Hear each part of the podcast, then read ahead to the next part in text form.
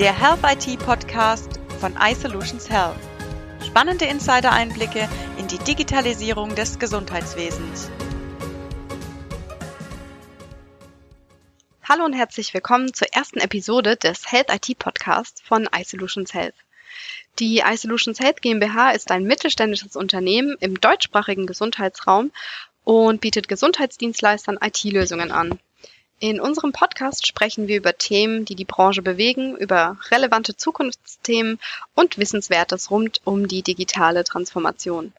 Das Besondere bei uns, wir betrachten diese Themen aus Sicht eines Softwareherstellers und das praxisbezogen und anwendernah.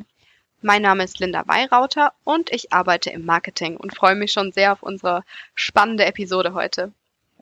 Ich bin froh, dass bei unserer ersten Episode, dass ich nicht alleine bin, denn ich habe einen Kollegen mit dabei, der sich exzellent in unserem heutigen Thema auskennt. Hallo, mein Name ist Dr. Jens Wölfelschneider. Ich bin Produktmanager bei der iSolutions Health und freue mich auch hier äh, bei dem spannenden ersten Podcast mit dabei zu sein. Ja, super. Ähm, Jens, bevor wir unseren Hörern verraten, um was es in, den, in unserem Podcast geht, was machst du genau bei iSolutions Health? Ja, wie gesagt, ich bin Produktmanager bei der iSolutions Health, ähm, bin dort hauptsächlich verantwortlich für die Systemintegration und für das Thema Dosismanagement, äh, bin von Haus aus gelernter Medizinphysiker und jetzt knapp seit vier Jahren bei der iSolutions Health. Okay, zuerst Medizintechnik, dann medizinische Physik, das hast du studiert und jetzt Produktmanager für Radiologielösungen bei iSolutions Health. Perfekt. Dann würde ich sagen, wir starten mit unserem heutigen Thema. Unser Titel ist alles nur Prosa, mehr Befundqualität durch strukturierte Befundung. Jetzt zum Anfang. Was verbirgt sich grundsätzlich hinter der strukturierten Befundung?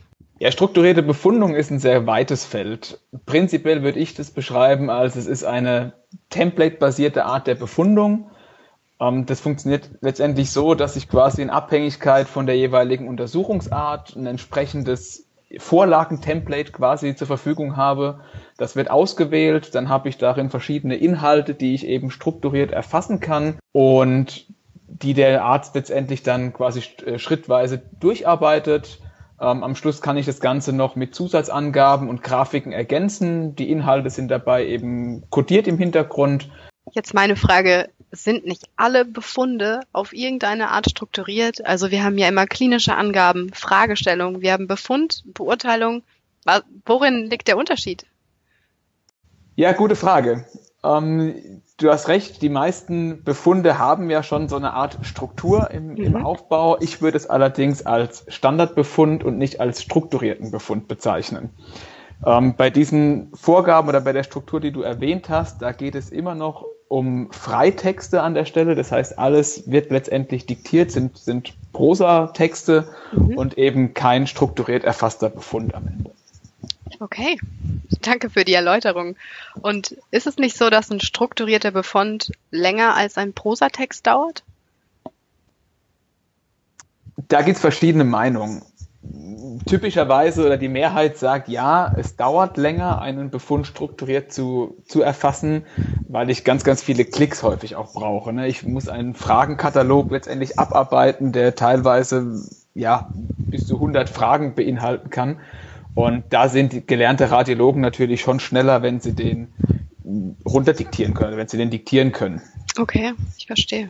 Genau, dazu kommt noch, dass es leider aktuell eben keine gesonderte Vergütung gibt für strukturierte Befundung. Das heißt, man muss sich ganz klar auf die Vorteile verlassen, die die strukturierte Befundung mit sich bringt ähm, und hat eben keine, keine monetären Vorzüge davon.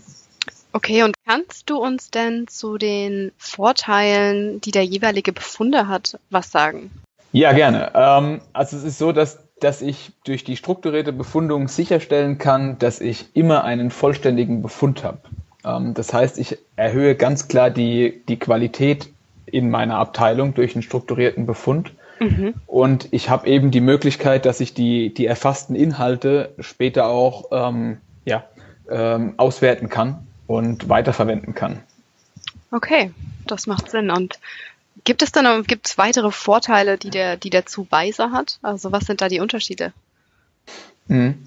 Ähm, bei dem Zuweiser würde ich sagen, ist es so, dass er durch einen strukturierten Befund auch hier den, ganz klar den Vorteil hat, dass es eben ein einheitlicher Befund ist. Ne? Der ist unabhängig vom Radiologen, der ihn, der ihn befundet hat. Das heißt, egal von, von welchem Arzt ich letztendlich meinen Befund bekomme, ähm, er wird immer den gleichen Aufbau haben, er wird immer die gleichen Inhalte haben und er ist an der Stelle eben immer vollständig. Dazu zwingt die strukturierte Befundung den, den Radiologen letztendlich auch zu einer Quantifizierung. Das heißt, ähm, es geht weg von irgendwelchen vagen Aussagen, sondern ich muss mich tatsächlich als Radiologe an gewissen Punkten einfach festlegen. Okay, wir sind auf die Vorteile von Befunde eingegangen, von den Zuweisern. Was interessiert uns alle? Natürlich die Vorteile für den Patienten an sich, wenn der Arzt strukturierte Befundung nutzt. Welche Vorteile habe ich als Patient? Nein, da würde ich sagen, ist es zum einen so, wenn ein Befund strukturiert und auch kodiert erfasst wird, das ist ja häufig bei der strukturierten Befundung der Fall, dann habe ich auch die Möglichkeit, den Befund in beliebige Sprachen beispielsweise zu übersetzen. Das heißt, auch ein Nicht-Muttersprachler kann ich die Möglichkeit geben, den Befund in seiner, ja, in seiner Muttersprache, in seiner Landessprache eben anzubieten, mhm. ohne dafür irgendwelche Zusatzaufwände zu haben. Ähm, dazu ist natürlich auch noch ein ganz klarer Vorteil, dass eine strukturierte Befundung teilweise auch eine bessere Behandlung mit sich bringt, weil es einfach in gewissen Bereichen klarer ist. Das hört sich doch gut an, so haben alle was davon. Ähm, Jens, seit mehreren Jahren besteht die Diskussion, ob und wie Befundberichte strukturiert werden sollen. Seit wann gibt es die Diskussion und warum entstand die Diskussion überhaupt? Na, das ist schon eine ganze Weile her. Ähm, also ich kenne das erste Paper in der Literatur, was quasi so den, den Freitextbefund und die strukturierten Befund miteinander verglichen hat. Das war aus dem Jahr 2005, also das ist quasi schon 15 Jahre her. Okay. Und ähm, hingekommen ist man da, dazu eben, weil die meisten Freitextbefunde eben oft eben unvollständig sind mhm. oder eben keine konkreten Aussagen haben. Und das sind halt eben genau die Vorteile, die ich in der strukturierten Befundung ausnutzen kann. Genau, die wir gerade schon gehört haben von dir. Wir bleiben kurz in der Vergangenheit. Ähm, du sagst, 2005 wurden das erste Mal in einem Paper die Vorzüge erwähnt. Was wird sich in Zukunft im Hinblick auf die strukturierte Befundung ändern, vor allem in Bezug auf KI? Mhm. Ja, das war schon genau das richtige Stichwort. ähm, also genau durch diese, ich sag mal, gestiegene Rechenleistung, die wir in den letzten Jahren verzeichnet haben und auch durch die gestiegene Anzahl an, an verfügbaren KI-Algorithmen wird sich auch eben der, der KI-Einsatz bei der Befundung deutlich erhöhen. Da gibt's diverse Ansätze schon und was die halt alle letztendlich benötigen, ist einen strukturiert auswertbaren Befund. Das heißt, ein kodierter Befund, und was man sich da eben vorstellen kann, ist, dass eben zum einen retrospektiv, ne, also quasi alle Befunde, die bisher bei mir erfasst wurden, ähm, dass die in, äh, analysiert werden, dass die Inhalte verarbeitet werden und ich dort eben bestimmte Themen rausziehen kann. Also alles eben rund um das, das Thema Auswertung. Mhm. Das zweite wird sein, dass man quasi auch prospektiv in die Befundung eingreifen kann durch, ähm, ja, durch den, den KI-Einzug und da ist zum Beispiel eben denkbar, dass man Hinweise bekommt auf, auf fehlende Inhalte. Das ist sogar unabhängig von der strukturierten Befundung. Das kann ich mir auch dementsprechend auch bei einer Prosa-Befundung vorstellen. Mhm. Ähm, und ich bekomme eben sogar im Nachgang, ähm, kann ich mir auch vorstellen, dass es dann eben auch ja, Vorschlagswesen gibt zu, zu Abrechnungsziffern, alles, was da dazu gehört.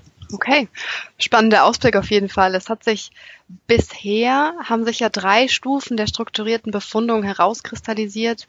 Ähm, Stufe 1 thematische Strukturierung des Befundberichts in Abschnitte. Dann zusätzlich zu 1 als Stufe 2 wurden die Abschnitte innerhalb vorformulierter Textbausteine beziehungsweise kategorisierte Diagnosen weiterverwendet. Und wir haben die dritte Stufe, in denen die Textbausteine nur, in denen in die Textbausteine nur Wörter aus kontrollierten Vokabularien verwendet werden, denen dann eindeutige Codes zugeordnet sind und ähm, diese Codes dann eben auch maschinenle in maschinenlesbarer Form im Befundbericht gespeichert werden. Jetzt die Frage wieder in Bezug auf KI, wie könnten denn die nächsten Stufen aussehen? Also Stufe 4 und 5, hast du da eine Idee? Schwierig zu beantworten. Ähm, ich würde sagen, Stufe 4 äh, sollte de, das Ziel haben, ähm, was die meisten Radiologen aktuell fordern und wünschen. Das heißt, sie diktieren ganz normal ihren Befund, wie sie das gewohnt sind. Und ich habe dann im Hintergrund eine KI beispielsweise, die dieses Diktat, also diesen Freitext letztendlich analysiert und daraus, daraus einen strukturierten Befund macht, den ich dann eben weiter ähm, analysieren und auswerten kann. Beziehungsweise der dann auch eben so ein strukturiertes Befund-Template automatisiert ausfüllt. Darauf die nächste Stufe, würde ich mir vorstellen, ähm, wird so ein bisschen in den, in den komplett standardisierten und strukturierten Workflow gehen. Das heißt, ähm, nicht nur der Befund soll eine Art Codierung haben, sondern eben auch schon alles ähm, im, im Vorfeld. Stufe 5 darauf ist dann nochmal ein bisschen, ja, denke ich, wird in die Richtung gehen, dass man den kompletten Workflow an der Stelle ähm, digitalisiert und standardisiert. Ähm, das heißt, auch die, die Anforderungen sollen an der Stelle schon eben standardisiert und strukturiert sein. Die Aufklärung soll standardisiert werden, strukturiert werden. Die Untersuchungsplanung soll strukturiert erfasst werden und natürlich letztendlich auch die Befundung. So könnte ich mir das vorstellen, dass das in der Stufe 5 sein wird. Okay, danke für den Ausblick. Ähm, jetzt bleiben wir mal doch ganz kurz hier in der, in der Gegenwart. Wo liegen denn aktuell die genauen Einsatzgebiete von, von strukturierter Befundung? Hm, ich glaube, strukturierte Befundung hier, das deckt auch schon eine sehr große Palette ab. Ähm, man muss sagen, es gibt ja von beispielsweise von der Deutschen Röntgengesellschaft ähm, gibt es ja schon eine, eine Handvoll Templates, die hier verwendet werden können. Das sind nicht die einzigen, äh, die solche Templates bereitstellen. Auch in verschiedenen Befundlösungen haben wir schon solche Templates. Und die decken letztendlich eine große Palette schon ab. Ähm, generell würde ich sagen, ist eine strukturierte Befundung erstmal in allen Untersuchungsarten denkbar. Mhm. Ähm, der, die Anzahl an Templates wird hier stetig anwachsen. Ähm, den Fokus sehe ich momentan hauptsächlich bei den, bei den komplexen Fällen und auch teilweise bei, bei unauffälliger Befundung. In diesem Zusammenhang haben wir natürlich sofort an Dr. Daniel Pinto dos Santos gedacht. Er ist absoluter Experte auf diesem Gebiet und Mitverantwortlicher für die Einführung der DRG-Befundvorlagen. Wir haben ihn gefragt, wie viele Templates denn aktuell in Planung sind. Ähm, ja, also seitens der DRG haben wir tatsächlich äh, uns einen Fahrplan überlegt und der ist jetzt erstmal geplant bis sozusagen ins zweite Quartal 2022. Und bis dahin wollen wir mindestens zehn neue Templates haben.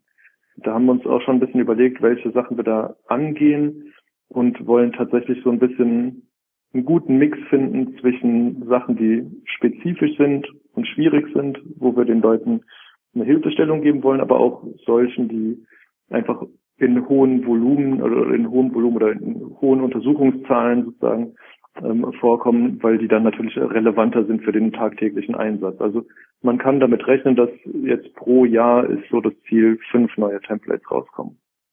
Vielen Dank für Ihre Antwort und Ihre Einschätzung. Jetzt frage ich mich gerade, Jens, wo, wo knüpfen wir dort an? Ja, also bei uns ist es so, wir haben in unserer strukturierten Befundlösung ähm, die Möglichkeit, dass wir Templates, beliebige Templates letztendlich importieren können. Voraussetzung dabei ist, dass die einem gewissen Standard folgen. Dazu gibt es von der IHE ein sogenanntes MRT-Profil, was dort definiert wurde.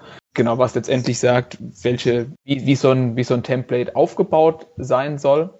Und alle Templates, die diesem IHE-MRT-Standard folgen, die können wir bei uns letztendlich auch ähm, ja, importieren und editieren beziehungsweise auch neu anlegen. Okay, und wie sehen die dann aus? Sind wir dann im selben Look and Feel oder habe ich fünf verschiedene Templates? Ja, das ist, ähm, würde ich sagen, das ist so, dass wir das Template selbst zum Ausfüllen, das, wie das letztendlich aussieht, ob das, ob das von, von unserer ähm, eigenen Entwicklung kommt oder ob das jetzt ein ein Fremdprodukt ist, was wir mit, mit integriert haben. Ähm, ich glaube, das ist an der Stelle erstmal unabhängig. Wichtig ist, dass der Befund, der am Ende rauskommt, immer das, den gleichen, de, das gleiche Layout, das gleiche Format hat. Mhm. Und das ist ganz klar auch unser Ziel und das setzen wir auch so um. Das heißt, wir haben am Schluss, egal wie der Befund erfasst wird, letztendlich auch, ob er strukturiert erfasst wird oder, oder ganz klassisch diktiert wird, ähm, kommt am Schluss ein Format raus, was letztendlich immer das gleiche Aussehen hat.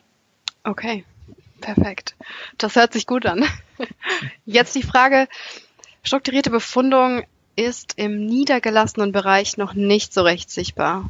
Kannst du dir oder kannst du uns Gründe dafür nennen? Warum ist es so? Na gut, ich glaube, dass der Nieder also die, gerade die niedergelassenen Praxen, die sind häufig auf einen sehr hohen Durchsatz ausgelegt. Ähm, ich habe es eingangs schon erwähnt, dass es keine besondere Vergütung gibt für strukturierte Befundung und dass sie eben meist länger dauert. Und das ist vermutlich sind das die häufigsten oder ja, sind das die, die Punkte dafür, dass es im niedergelassenen Bereich auch nicht so zum, zum, zum Tragen kommt. Mhm. Ähm, dann ist es eben so, dass die meisten Lösungen am Markt ähm, eben Zusatzsysteme erfordern, die auch wiederum teuer sind.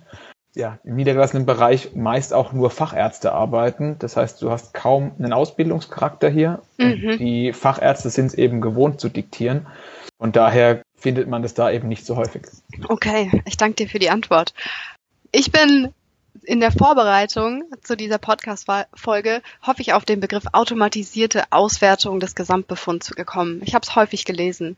Was bedeutet das genau? Und bedeutet es eventuell sogar, dass automatisiert ähm, bedeutet, dass kein Radiologe mehr auf meinen Befund draufschaut? Nein, das bedeutet es nicht. Also es ist so, dass du wirst den Radiologen weiterhin brauchen. Ähm, es okay. ist so, dass die, dass diese, ja, eben diese, das geht ja auch in die Richtung künstliche Intelligenz, dass man hier eben die Möglichkeit hat, dass man dem Radiologen Arbeit abnimmt. Aber trotzdem ist es so, dass der Radiologe am Schluss den Befund weiterhin freigibt. Das heißt, er muss ihn davor sich auch einmal anschauen. Er ist dafür verantwortlich, wenn er den Befund freigegeben hat, auf die Inhalte im Befund und nicht irgendeine KI.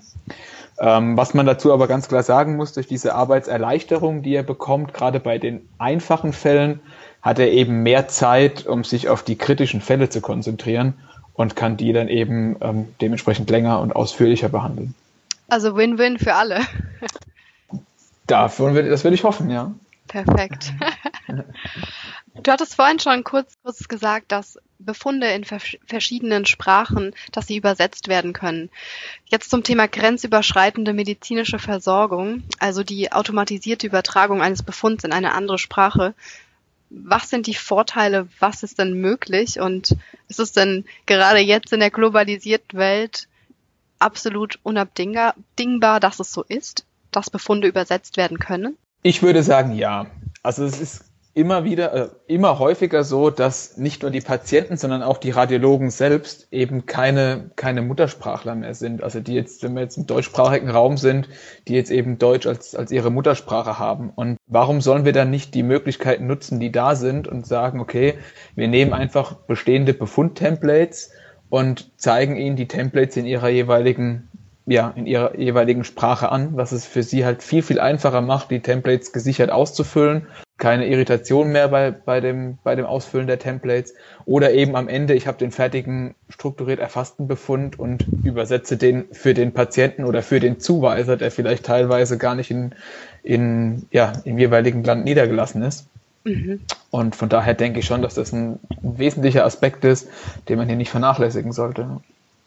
Das klingt ganz danach, das sehe ich auch so. Was benötige ich eigentlich, um strukturierte Daten nutzbar zu machen? Wie, wie kann ich mit denen umgehen, um, um, um sie nutzbar zu machen? Ähm, Im Endeffekt brauchst du im Hintergrund sogenannte Terminologien. Die sind eben absolut essentiell, wenn du in die Richtung Standardisierung gehen möchtest. Diese Terminologien ermöglichen eben, dass man eine einheitliche Codierung von Begriffen hat und dadurch eben eine verbesserte, eine verbesserte Auswertbarkeit ähm, erreicht.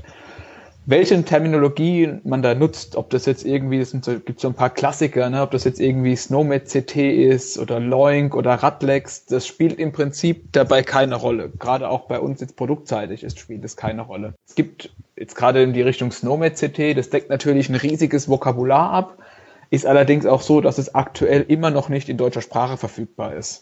Okay. Ähm, besser wäre dahergehend aktuell zu sagen, ja, man soll in die Richtung Loink gehen. Mhm, mh. ähm, das ist momentan so, was sich so ein bisschen rauskristallisiert. Ja, KI-Algorithmen, ähm, diese Information auswerten können und ähm, habe dann eben den Vorteil, dass man eben darauf, darauf gehend eben schon ja, Vorschläge machen kann für Abrechnung, für Diagnosen, alles, was da dazu gehört. Okay, das heißt, wir können festhalten, Terminologien sind wichtig zur Standardisierung.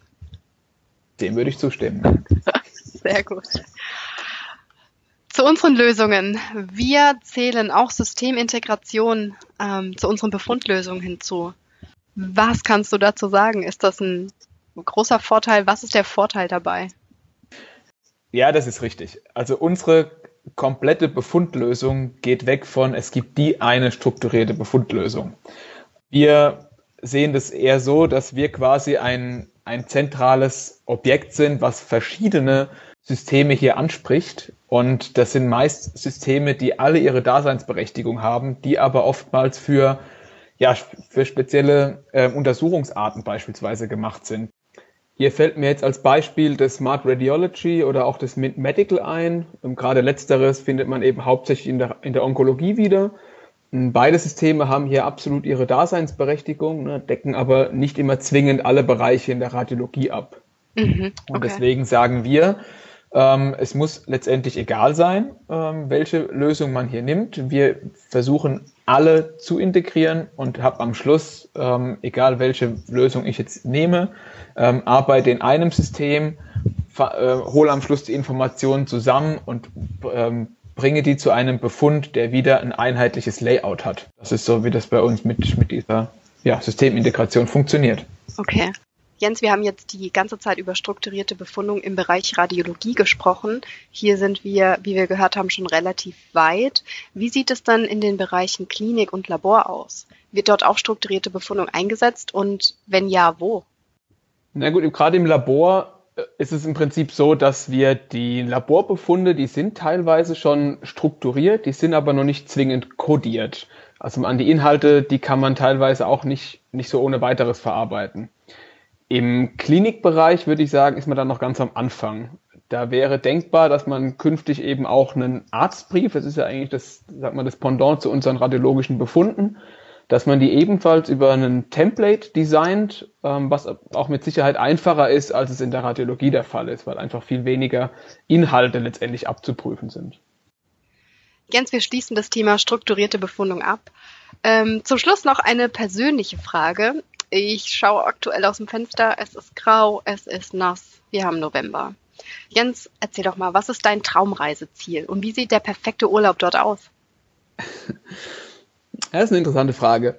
Ähm, du hast angesprochen, gerade bei dem Wetter wird es mich doch mal wieder in die Ferne ziehen. Ähm, ich würde gern mal nach Raja Ampat, das ist in Indonesien, eine kleine verlassene Inselgruppe, ähm, wo man, glaube ich, ganz relaxed mal Urlaub, ja, äh, hinter, oder Urlaub verbringen kann und eine Runde tauchen gehen kann.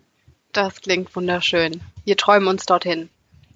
Wir sind am Ende unserer ersten Podcast-Episode. Vielen Dank, dass du bei unserer ersten Folge mit dabei warst. Es war super informativ, es hat mir unheimlich Spaß gemacht. Ich hoffe, dir auch. Ja, vielen lieben Dank. Auch mir hat es unheimlich Spaß gemacht. Um, ähm, und da würde ich direkt mal fragen, wann gibt es denn die nächste Folge? Die nächste Episode unseres Health IT Podcasts gibt es im Dezember zum Thema Telematik-Infrastruktur. Mein lieber Kollege Dennis Toffel wird die übernehmen. Macht's gut, bis bald. Wir hoffen, es hat euch gefallen. Wir verbinden Ihre Gesundheits-IT für eine durchgängige Digitalisierung ohne Hindernisse.